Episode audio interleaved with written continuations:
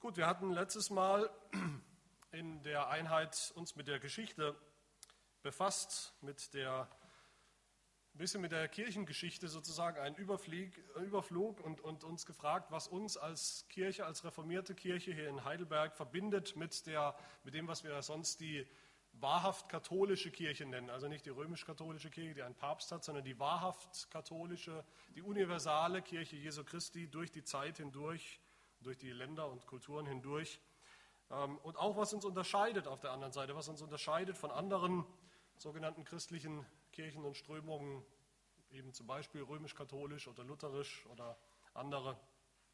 Wir haben auch darüber gesprochen, was es bedeutet, reformatorisch zu sein, auf die Reformation zurückzugehen. Was, was genau bedeutet das?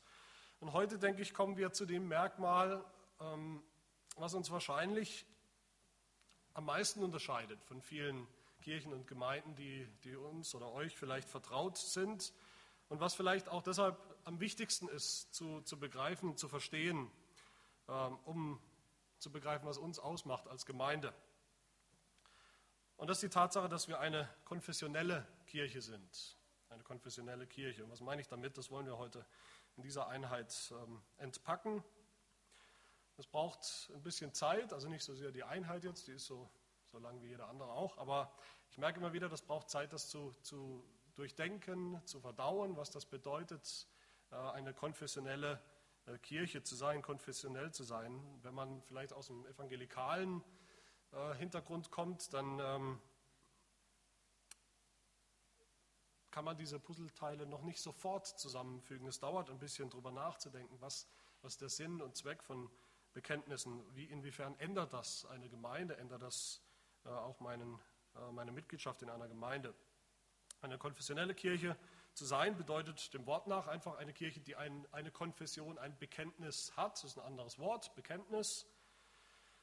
Ähm, und da sehen wir, denke ich, schon dass das Problem, wenn wir uns ein bisschen die, die, kirchliche Landschaft in Deutschland anschauen. Was haben wir denn? Wir haben in Deutschland jede Menge liberale Kirchen, Kirchen, die die Bibel als Wort Gottes preisgegeben haben, die das Evangelium preisgegeben haben, die eigentlich keinen richtigen Unterschied mehr sehen zwischen denen, die gläubig sind und nicht gläubig sind. Das, das alte Christentum-Modell. Das ist die eine Seite, sage ich mal grob plakativ liberale Kirchen. Dann auf der anderen Seite haben wir eher natürlich konservativ, ein konservatives Gegenstück oder konservative Gemeinden ähm, als, als Gegenpol, die, die sagen, ja, die Bibel ist Gottes Wort, ähm, wir wollen das hochhalten, wir wollen das Evangelium hochhalten. Das sind eigentlich so die zwei Hauptkategorien, mit denen wir umgehen wenn wir die kirchliche Landschaft auch ein bisschen beschreiben. Und wenn man jetzt uns als Gemeinde nimmt, was sind wir dann? Wir haben sicherlich viel gemeinsam, viele Punkte, einzelne Punkte gemeinsam mit konservativen Gemeinden, die wir kennen aus dem ganzen bunten Spektrum, freikirchlich oder wie auch immer. Ähm, aber dann gibt es doch auf den ersten Blick viele Unterschiede. Die meisten solchen, solcher konservativer Kirchen, Freikirchen, sind baptistisch in unserem Land. Ähm, die Kindertaufe ist für sie oft sogar ein Merkmal, liberal zu sein. Bloß keine Kindertaufe. Wer Kindertauft, der muss ja schon per Definition liberal sein. Sie sind oft fundamentalistisch, diese Gemeinden, in ihrem Bibelverständnis. Sie haben oft eine sehr schwach ausgeprägte Lehre vom, vom Evangel äh, vom, von der Kirche, meine ich. Es sind meistens einfach Ortsgemeinden, unabhängige Ortsgemeinden, die irgendwie miteinander vielleicht ein bisschen was tun, aber das ist keine keine echte Lehre von der Kirche, wie die Kirche insgesamt zusammengehört und oft auch ein kaum erkennbares Amtsverständnis. In diesen Punkten muss man sagen, sind wir ironischerweise den liberalen Kirchen manchmal näher, die noch ein Amtsverständnis haben, die noch ein Kirchenverständnis haben, die noch, äh, wo die Kindertaufe praktiziert wird und andere Dinge, denen wir ähnlich sind, obwohl wir den ganzen liberalen äh, Müll, sage ich mal, nicht teilen. Also da sieht man, dass es ein bisschen schwierig ist mit diesen zwei Kategorien. Die sind, denke ich, nicht ausreichend. Ähm, viel wesentlicher ist für mich, für uns der Unterschied, ob man als Kirche sich ein Bekenntnis gegeben hat, ob die Kirche ein Bekenntnis hat, indem man verbindlich sagt, was man glaubt, was gilt oder nicht. Das heißt, zu der Kategorie liberal auf der einen Seite, zu der Kategorie konservativ vielleicht auf der anderen Seite müsste man eigentlich mindestens noch ein drittes dazufügen, nämlich konfessionell. Ähm, an einem Bekenntnis, wenn man es denn hat, müssen sich dann liberale Kirchen genauso messen lassen, wenn sie ein Bekenntnis haben, ob das stimmt, ihre liberale Theologie, ob die übereinstimmt mit dem Bekenntnis und Konservative natürlich ganz genauso. Ähm, was wir heute also tun wollen, in aller Kürze ist, oder ich möchte um Verständnis, äh, ich, ich hoffe, dass ich Verständnis gewinnen kann für das kirchliche Bekenntnis, was es bedeutet. Und dazu wollen wir einfach eigentlich nur eins tun, ein paar Gegenargumente aufgreifen, die es gibt, die man immer wieder hört, gegen diese Praxis, ein kirchliches Bekenntnis zu haben und dann natürlich auch Pro-Argumente. Und zum Schluss schließe ich eigentlich nur damit mit der konkreten Form des Bekenntnisses in unserer Kirche, in unserer Gemeinde. Also das Bekenntnis der Kirche. Ich will das mal zunächst definieren, was ich meine. Mit einem Bekenntnis meine ich ein verbales, klar umrissenes, ein, ein öffentliches, verbindliches Zeugnis der Wahrheit des Evangeliums in Jesus Christus, wie sie uns in der Heiligen Schrift, diese, Wahrheit, diese Wahrheiten offenbart sind, auf Grundlage derer wir gerettet werden. Das ist ja das Evangelium von Jesus Christus. Also ein verbales, klar umrissenes, öffentliches, verbindliches Zeugnis der Wahrheiten, der Heilswahrheiten der Heiligen Schrift in Jesus Christus. Da steckt eine, jede Menge drin in dieser Definition, die ist ziemlich dicht, die könnte man jetzt Wort für Wort entpacken. Äh, das wollen wir so heute nicht tun, aber auf ein paar Dinge werde ich ähm, zurückkommen. Wichtig ist, es ist eine verbindliche Sache, eine verbindliche Rechenschaft dessen, wie wir die Bibel verstehen.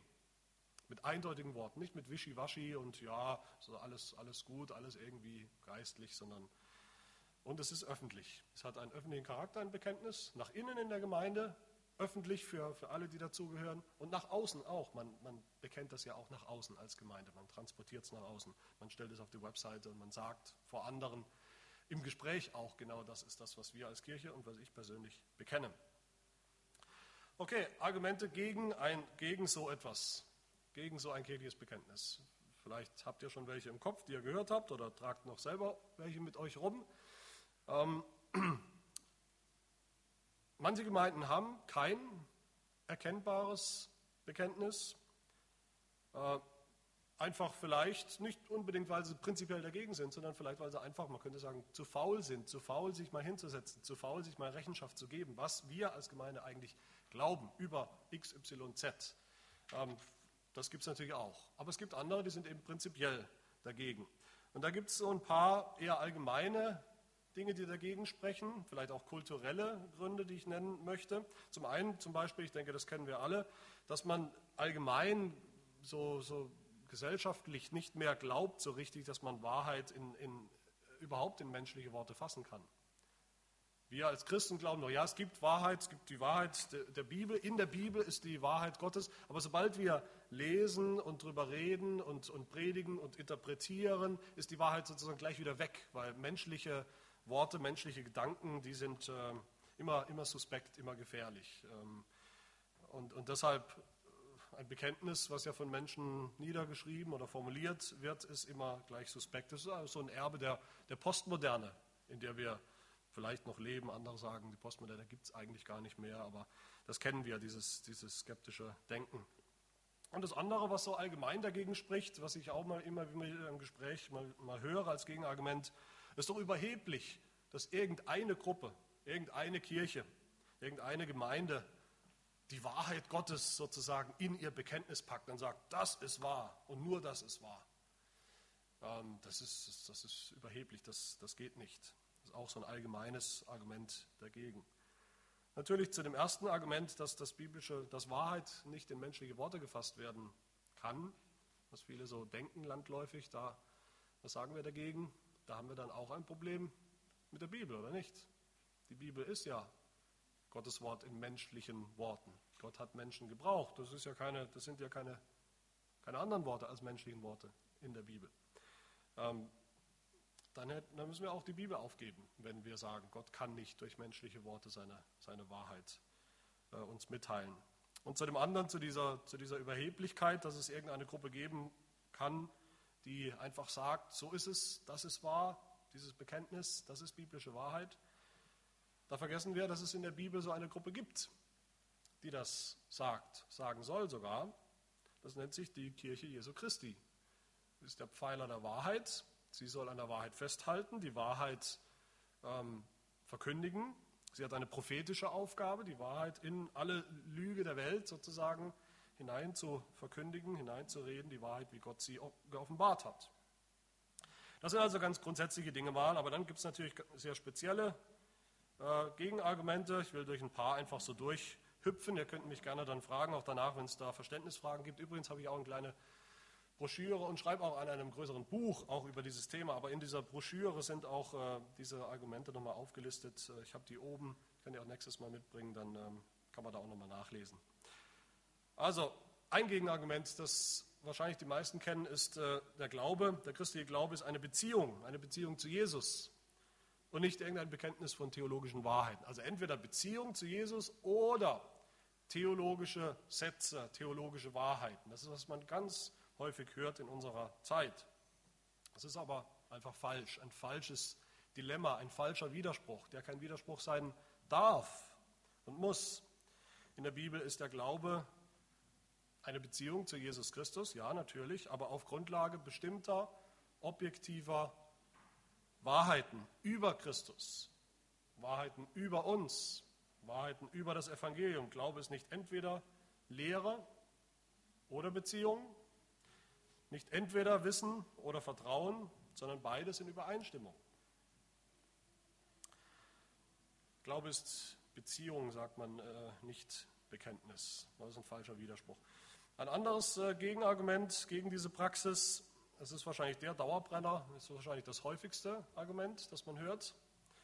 Ähm, nicht hier, aber äh, ist, dass gesagt wird, wir brauchen kein Bekenntnis, wir brauchen nur die Bibel. Der Slogan, kein Bekenntnis außer der Heiligen Schrift, der ist weit verbreitet bei Christen, bei Gemeinden, kein Bekenntnis außer der Heiligen Schrift. Ähm, und die Christen fragen, diese Leute fragen, mit, mit Recht zunächst, das muss man ja mal stehen lassen, wenn wir ein Bekenntnis haben und sagen, das ist wahr, was da drin steht, das ist biblisch. Und wir haben ja dieses Bekenntnisbuch, das ihr ja alle habt, denke ich. Und man legt die Bibel daneben. Haben wir dann nicht zweierlei Standards? Und was ist dann am Ende entscheidend? Wenn wir diskutieren über irgendeinen Punkt, gucken wir dann in die Bibel, gucken wir ins Bekenntnisbuch. Und das klingt sehr fromm zunächst mal. Sola Scriptura, allein die Heilige Schrift, nur die Schrift hochhalten. Aber wenn wir ein bisschen drüber nachdenken, was ist denn Sola Scriptura? Allein die Heilige Schrift.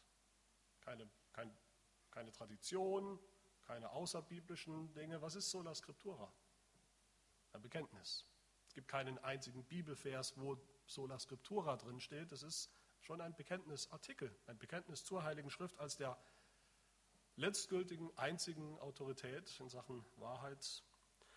Ähm, es ist nicht ein Vers, den wir einfach zitieren können.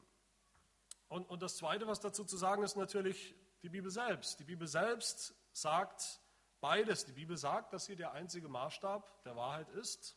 Und die Bibel sagt, dass wir den Glauben bekennen müssen. Und zwar meint sie damit nicht, dass wir 35 Bibelverse zitieren, sondern mit eigenen Worten, mit dem Mund bekennen, was wir glauben. Als Christen ist das ständig ein, ein Auftrag, ein, ein, ein Befehl, den wir haben in der Bibel, den wir ständig finden, und als Gemeinden, ganz genauso, als Kirche Jesu Christi.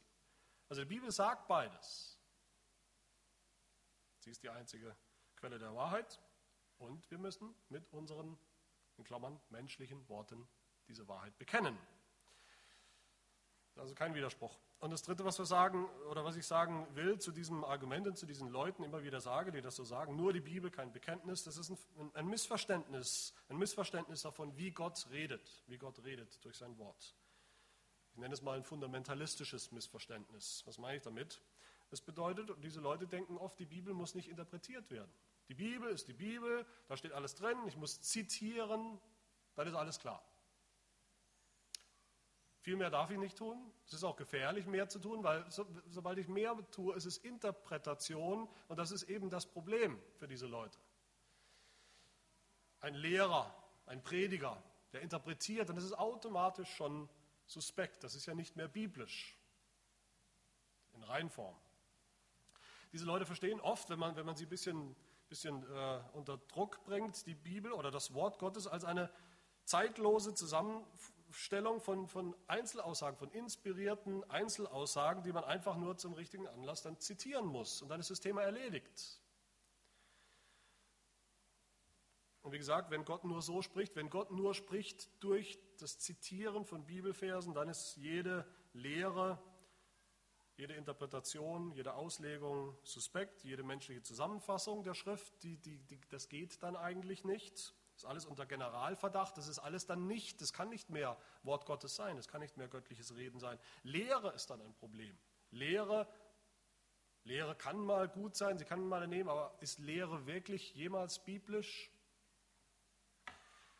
Am Ende ist dann auch die Predigt suspekt, weil sie eben Auslegung ist, menschliche Interpretation und deshalb gefährlich. Das meine ich mit fundamentalistischem Missverständnis, fundamentalistisch. Das ist nicht das reformatorische, das reformierte Verständnis. Nach unserem Verständnis ist Theologie nicht automatisch suspekt, sondern Theologie ist sogar notwendig. Predigt und Lehre sind notwendig, das finden wir in der Schrift auch selbst. Predigt, Lehre sind notwendig für alle Christen, für das Leben der Gemeinde.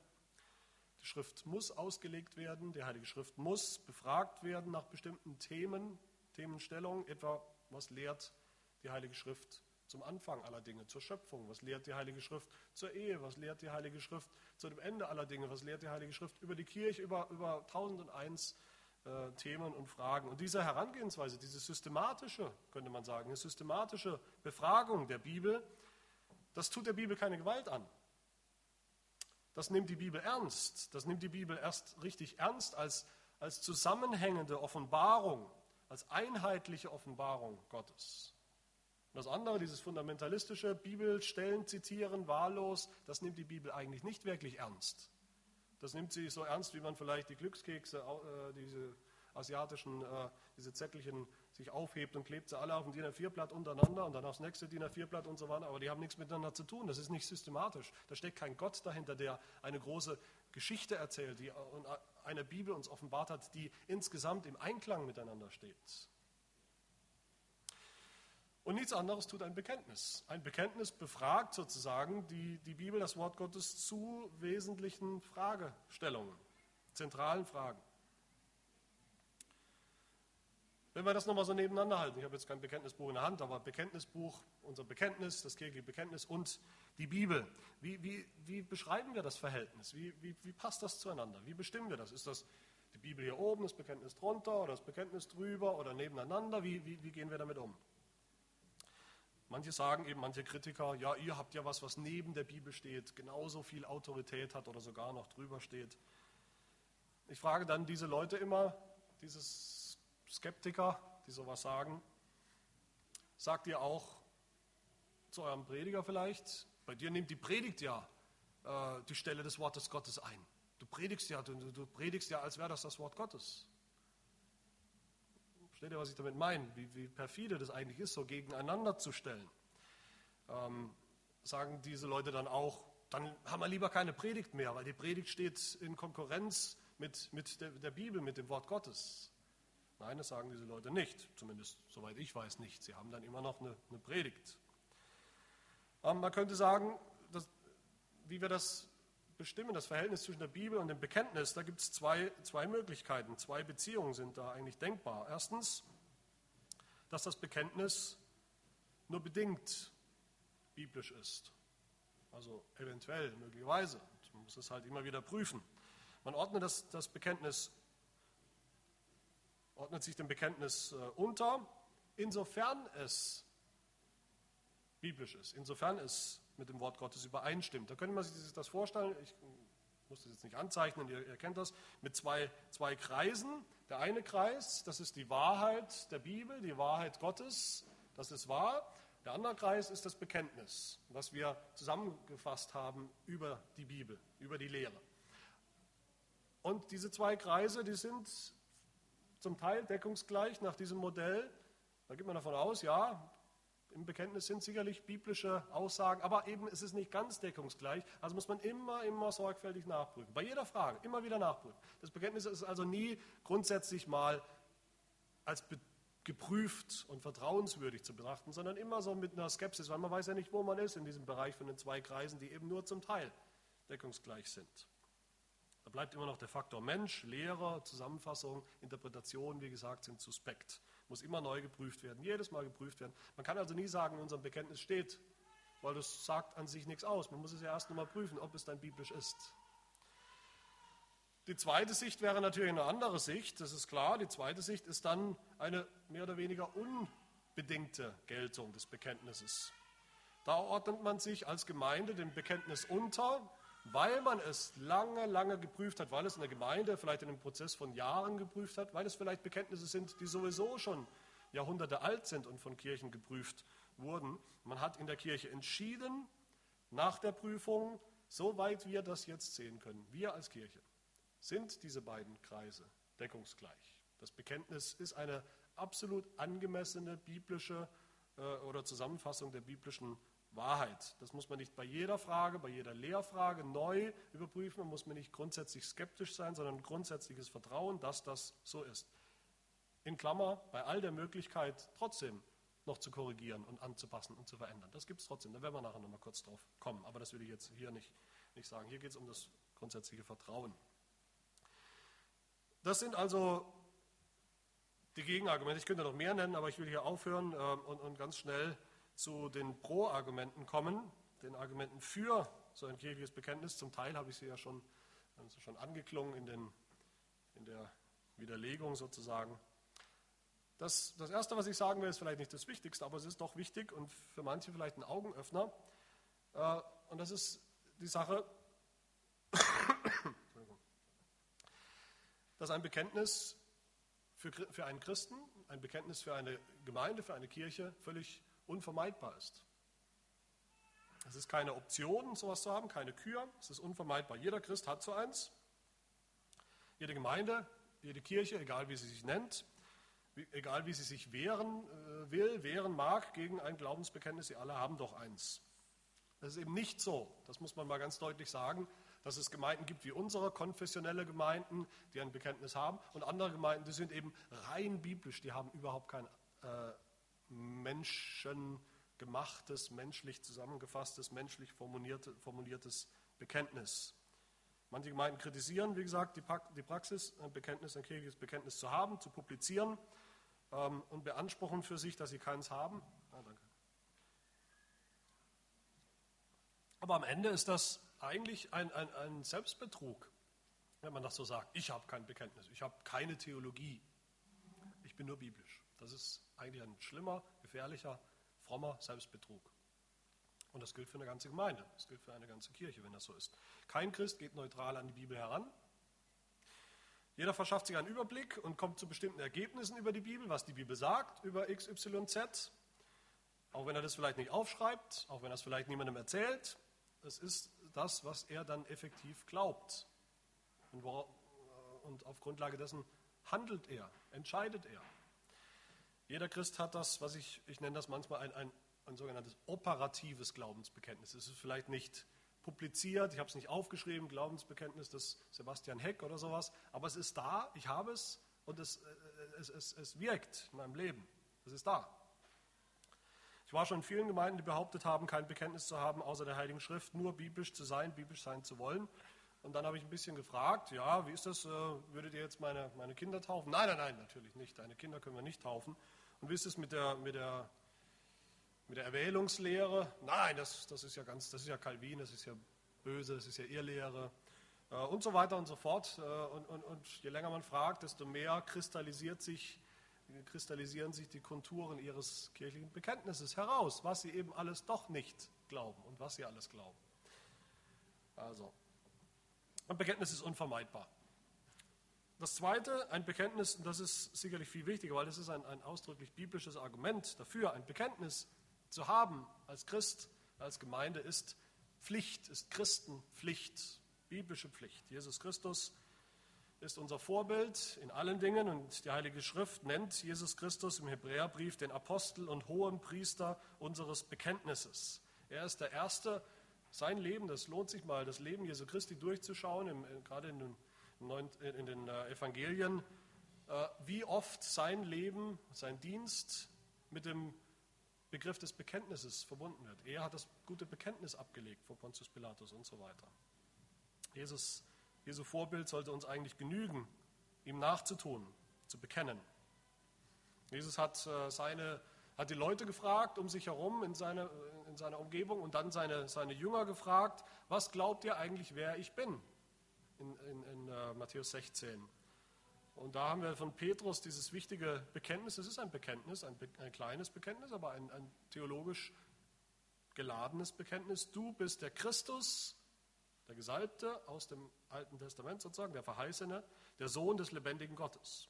Das erfüllt eigentlich die Definition eines Bekenntnisses. Und Jesus wollte das. Darauf wollte Jesus hinaus, dass Petrus bekennt, dass seine Jünger bekennen, ihn bekennen. Johannes, 1. Johannes 4 heißt es, daran erkennt er den Geist Gottes, jeder Geist, der bekennt. Jeder Geist, der bekennt, dass Je und jetzt nicht, dass er Jesus lieb hat, sondern jeder Geist, der bekennt, war es, eine theologische Aussage, nämlich, dass Jesus Christus ins Fleisch gekommen ist. Der ist Gott, der ist aus Gott. Und jeder Geist, der nicht bekennt, dass Jesus Christus im Fleisch gekommen ist, der ist nicht aus Gott. Das ist der Geist des Antichristen. Man könnte überspitzt sagen, die, die sagen, ich muss nichts bekennen, die haben den Geist des Antichristen. Der Geist von Gott, der bekennt. Wichtige, wesentliche biblische, theologische Wahrheiten. Ähm, Jesus scheut sich nicht, das Christsein als insgesamt eigentlich als ein Bekenntnis zu bezeichnen, zusammenzufassen. In Matthäus 10 sagt er, jeder nun, der sich zu mir bekennt vor den Menschen, zu dem werde auch ich mich bekennen vor meinem Vater im Himmel. Unser Bekenntnis mit Worten zu Jesus verbindet Jesus selber hier mit seinem Bekenntnis vor dem Vater. Und sein Bekenntnis bedeutet nichts weniger, als dass wir in den Himmel kommen, wenn Jesus uns bekennt vor dem Vater. Matthäus 10, 32. Okay, ähm, ich muss ein bisschen Gas geben. Ein, äh, ein weiteres Argument, was mir natürlich sehr wichtig ist für das, für das Bekenntnis, ein Bekenntnis ist ein Schutz vor Irrlehre. Wir als Christen, die Gemeinde ist immer Irrlehren ausgesetzt, zu jeder Zeit, schon seit 2000 Jahren und, und länger. Und wir wissen alle, kein Irrlehrer steht jemals in der Gemeinde auf und sagt, guten Tag, darf ich mich vorstellen, ich bin ein Irrlehrer, ich möchte euch eine Irrlehre bringen. Das tut niemand. Wie stehen Irrlehrer auf in der Gemeinde? Sagen, hallo, ich bin ein Lehrer des Wortes Gottes und ich möchte euch Wahrheit, biblische Wahrheit bringen. Jeder Irrlehrer tritt mit diesem Anspruch auf. Wie kann man sich schützen vor Irrlehre? Wie kann eine Gemeinde sich schützen vor solchen Exzessen? Wie kann sich ein Christ schützen, indem er sich einer Gemeinde anschließt, die ein Bekenntnis hat? Auch da kann es ihr Lehre geben, ihr Lehrer geben, aber da hat man einen Maßstab, einen objektiven, nachprüfbaren, geprüften, bewährten Maßstab für die Lehre innerhalb dieser Kirche. Unter dem Motto, was ich vorhin hatte, kein Bekenntnis, bloß kein Bekenntnis außerhalb der Heiligen Schrift. Was ist der Maßstab? Der Maßstab ist die Heilige Schrift. Aber die Heilige Schrift, wie gesagt, wie so eine Gummimasse. Man, man weiß nie so richtig, ja, ist das jetzt, entspricht das jetzt dem, was wir auch glauben, weil wir glauben ja eigentlich nichts, wir haben ja eigentlich kein Bekenntnis.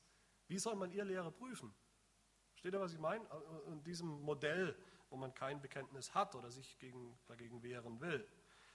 Ähm, ein Pastor, der nach Belieben die Lehre der Gemeinde in, in diese oder jene Richtung einfach äh, anpassen kann, so ein, so ein Pastor ist ein Irrlehrer auf Raten am Ende. Und man kommt ihm ganz schlecht bei, wenn man kein Bekenntnis hat, wenn die Kirche nicht vorher sich so ein Bekenntnis gegeben hat. Hier, dieses Bekenntnis bietet einen, einen Schutz. Jeder kann sich selber, wenn, wie ihr, wenn man sich damit beschäftigt, was, was äh, gilt in dieser Gemeinde, was ist ihr Bekenntnis, da kann man sich intensiv damit auseinandersetzen. Das ist kein, kein Geheimwissen, das ist nichts, was später kommt. Man ist schon fünf Jahre Mitglied, plötzlich, boom, hört man hier, oh, was wird denn hier geglaubt? Das ist ja völlig verrückt. Die glauben ja an Außerirdische oder ich weiß nicht, irgendwas.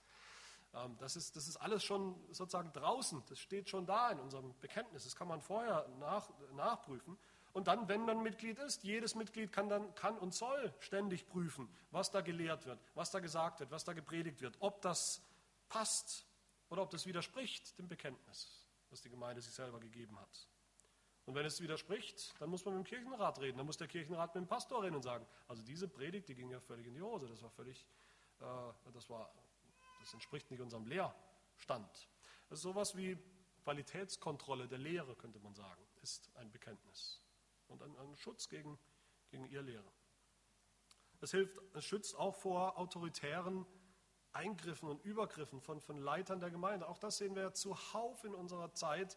Freikirchen mit irgendwelchen selbsterklärten Propheten und Leitern und, und, und, und Predigern, die plötzlich sich irgendwas ausdenken und, und, und, und mit Autorität da in das Leben ihrer Gemeindeglieder sprechen wollen, sie zu irgendetwas zwingen wollen und die wissen nicht, wie ihnen geschieht und können sich nicht wehren. Ein weiterer Punkt, kurz, ein Bekenntnis fördert die Einheit. Das ist mir wichtig, weil es auch immer wieder genau gegenteilig gesagt wird. Es wird immer wieder gesagt, ihr habt ein Bekenntnis und da steht drin, was ihr glaubt und wer das nicht glaubt, der ist irgendwie schlecht oder der, der glaubt eben die Unwahrheit und ihr trennt euch dann vor, von, allen, ähm, von allen anderen. Äh, dieser Slogan immer Lehre trennt, Lehre trennt. Wenn man zu viel Lehre hat, das trennt von anderen Christen. Und wir brauchen eine ökumenische Bewegung. Wir müssen zusammen mit anderen Christen Dinge, Dinge tun, aber nicht, es geht nicht um die Lehre, die Lehre trennt. Aber ist das wirklich so? Ich denke, nein, die Bekenntnisse sind nicht schuld. Bekenntnisse sind nicht schuld an der Aufsplitterung äh, der Kirche des Leibes Christi. Ähm, das ist eine Frage der Logik, das ist immer so. In dem Maße, wie wir für etwas sind, sind wir immer auch gegen etwas. Das sagt unsere Zeit heute nicht mehr. Die denkt, man kann für alles sein. Tolerant für alles, aber das geht nicht, das gibt es nicht.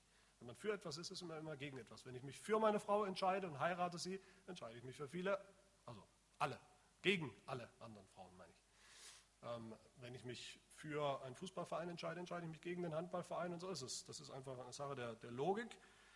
Ähm, das heißt aber nicht, dass ein Bekenntnis dafür da ist, dass die Absicht des Bekenntnisses ist, dass wir uns trennen und, und abschotten und isolieren. Nein, das Bekenntnis ist dafür da, dass wir gemeinsam sagen, was wir, wer wir sind und was wir glauben. Das ist positiv die Absicht des Bekenntnisses. Einheit darzustellen, das glauben wir alle gemeinsam als Christen. Das hat auch dann sekundär die Konsequenz, dass man sagt, was man auch nicht glaubt. Aber das ist nicht die Haupt, wie es dargestellt wird, die Hauptausrichtung äh, äh, oder Absicht. Es klingt immer fromm, zunächst, wenn jemand sagt, ich, oh, ich habe Gemeinschaft mit allen, die Jesus Christus lieb haben. Es klingt immer unglaublich fromm, aber es funktioniert nicht. Auch bei denen funktioniert es nicht ähm, christliches Zusammenhalts-, Zugehörigkeitsgefühl über alle Theologie, über theologische Inhalte weg. Das zeigt sich in der Praxis immer dann doch sehr, sehr schnell und sehr, sehr schmerzlich, dass es nicht funktioniert. Es gibt Spaltung und, und Streit und Auseinandersetzung. Man sieht dann doch sehr schnell, wo man anderer Meinung ist. In der konfessionellen Kirche sieht das prinzipiell ganz anders aus. Nicht, weil wir alle besser sind, wir sind genauso Sünder, aber man weiß, woran man ist. Man weiß, woran man ist. Man weiß, was der Standard ist, was geglaubt wird.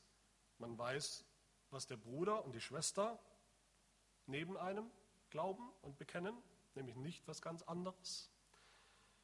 Man kann erleben, wie wohltuend es ist, wie es der Apostel Paulus sagt in Römer 15. Also es ist ein Ziel für Gemeinde, nicht die Vielfalt, jeder kann glauben, was er will, wir lassen jeden in Ruhe, wie es oft dargestellt wird in freikirchlichen Kreisen, sondern Paulus sagt, es ist wunderbar, wenn man einmütig mit einem Mund den Glauben bekennt. Römer 15,6. Das ist das Ziel. Einmütig mit einem Mund. Das heißt nicht gleichgeschaltet. Das ist, das ist das Ziel von Gemeinde. Die Einheit in Christus, im Glauben, in wahrer Gemeinschaft. Ein Bekenntnis sechstens führt zur Verbindlichkeit, das ist klar. Das ist sozusagen die Kehrseite von dem, was ich gesagt habe, ein Schutz vor, vor Irrlehre. Es führt auch zur Verbindlichkeit in der Lehre, zur Verbindlichkeit für die Mitglieder. Viele Christen werden nicht gefragt, wenn sie sich einer Kirche anschließen, was sie eigentlich glauben. Sie werden einfach rein organisatorisch eingetragen, zack. Keiner weiß, was sie wirklich glauben. Und deshalb müssen sie sich auch niemals hinsetzen und Rechenschaft ablegen. Was glaube ich eigentlich zu X, Y und Z? Aber wenn eine Kirche ein Bekenntnis hat, dann muss man das. Dann muss man sich damit auseinandersetzen. Und dann ist das ja hilfreich. Und es führt zu Verbindlichkeit im Glauben. Für so, so ein Wackelbekenntnis, Wackelpuddingbekenntnis, naja, Jesus irgendwie, für so ein Bekenntnis würde kein normal denkender, normal funktionierender, vernünftiger Christ jemals auf den Scheiterhaufen gehen, oder? Wenn man selber nicht richtig weiß eigentlich, was man glaubt und bekennt. Das macht keine Märtyrer, aber wir wissen, es gibt christliche Märtyrer, es gibt heute so viele christliche Märtyrer wie nie zuvor und es ist grundsätzlich unsere Berufung, für den Glauben sogar zu leiden und Unannehmlichkeiten bis hin zum Tod auf uns zu nehmen. Das geht aber nur, wenn wir wissen, was wir glauben. und nicht bereit sind, auch nur einen Zentimeter von diesem Bekenntnis abzurücken, weil wir überzeugt sind, es ist wahr und es ist biblisch. Wenn wir das nicht haben, dann gibt es auch keine Märtyrer mehr. Dann gibt es noch Christen, die jederzeit in jedem Punkt ihre Meinung ändern. Das war was ganz anderes. Warum waren die ersten Christen bereit, Verfolgung, Tod als Märtyrer auf sich zu nehmen? Und wir sind es nicht mehr, weil sie wussten, dass Gott unser Bekenntnis ernst nimmt. Dass es deshalb wichtig ist, dass im Bekenntnis nichts weniger als die Wahrheit auf dem Spiel steht.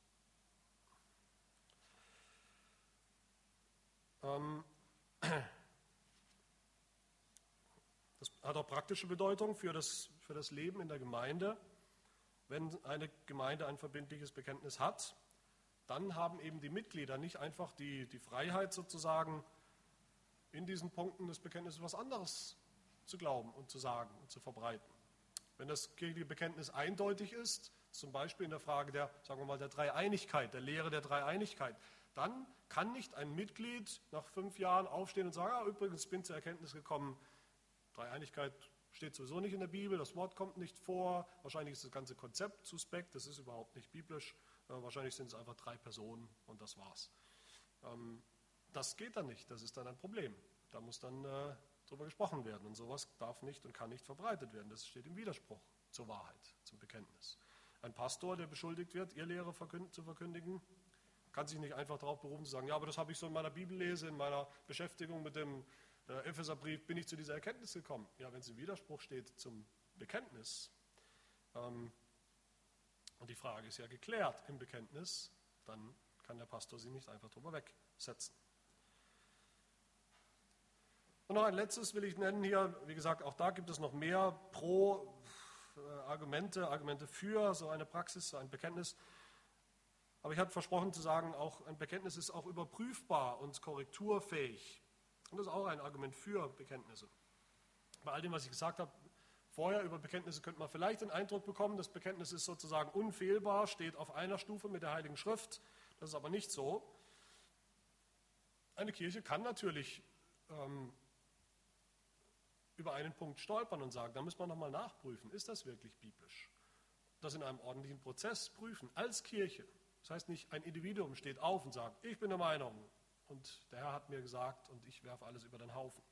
Als kirchlichen Prozess.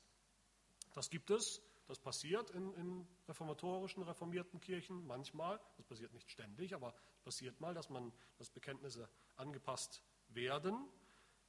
Manchmal ist es falsch, wenn es passiert. Manchmal ist es richtig. Das ist keine einfache Entscheidung, kein einfacher Prozess, aber es, es, es passiert und es ist mir wichtig, das auch zu sagen. Ähm, es bedeutet aber trotzdem, dass die Bekenntnisse so lange gelten, solange sie als biblisch äh, oder so lange als biblisch angesehen werden, bis uns jemand eines Besseren belehrt, bis wir eines Besseren belehrt werden. Ähm, das ist gerade der, wieder ein, ein, Vorteil von, unserem, von unserer Art, ein, ein öffentliches Bekenntnis zu haben, dass man es ja nachprüfen kann. Diese geheimen Bekenntnisse, die alle haben, wie gesagt, jeder Christ, jede Gemeinde, dieses operative Bekenntnis, das irgendwo unter der Oberfläche da ist und man sieht immer wieder, wie es den Kopf rausstreckt und sagt, ich bin auch noch da, das kann man ja eigentlich nicht hinterfragen, das kann man nicht korrigieren, weil es ist ja eigentlich nicht da. Steht da, wie ich, wie ich meine? Nur was da steht, öffentlich nachprüfbar, das kann man auch äh, über, überprüfen. Aber solange es keine ernstzunehmenden Zweifel gibt daran, hat man in der Kirche diesen verbindlichen Standard, ohne dass man jetzt damit die Bibel ersetzt oder sagt, es ist unfehlbar aus, aus dem Mund Gottes, man könnte das nie verändern, man darf da nie ran an die Sprache oder Formulierung. Das ist alles Quatsch, darum geht es nicht. Und ich will schließen ganz zügig ich hoffe, das war nicht zu schnell. Das war natürlich zügig, das ist mir klar durch die Argumente. Aber wie gesagt, ich denke, man kann das auch nochmal nachlesen. Ähm, ich will am Ende jetzt den Blick auf das Ziel ähm, lenken. Das Ziel ist Mitgliedschaft, Mitgliedschaft in der Kirche, in unserer Gemeinde. Ähm, dass Leute sich äh, überlegt haben, geprüft haben, auch das ist natürlich ein Prozess der gegenseitigen Prüfung, könnte man sagen, dann Mitglied werden wollen. Das ist dann ein feierlicher gottesdienstlicher Akt. Ihr habt das vielleicht schon mal miterlebt wo, wo die neuen Mitglieder nach vorne kommen, ihren Glauben bekennen vor der Gemeinde, eigentlich nur indem sie äh, vier Fragen mit Ja beantworten.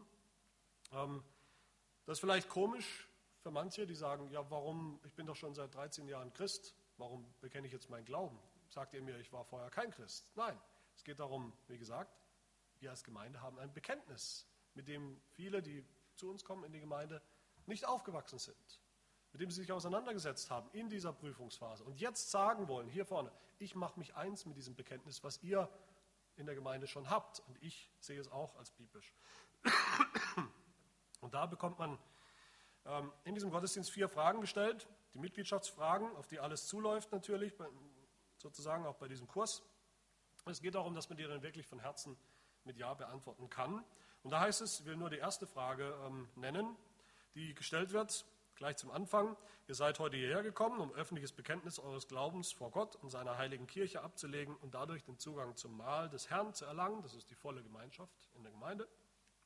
Deshalb stellen wir euch vor der versammelten Gemeinde folgende vier Fragen, die ihr aufrichtig von Herzen beantworten sollt.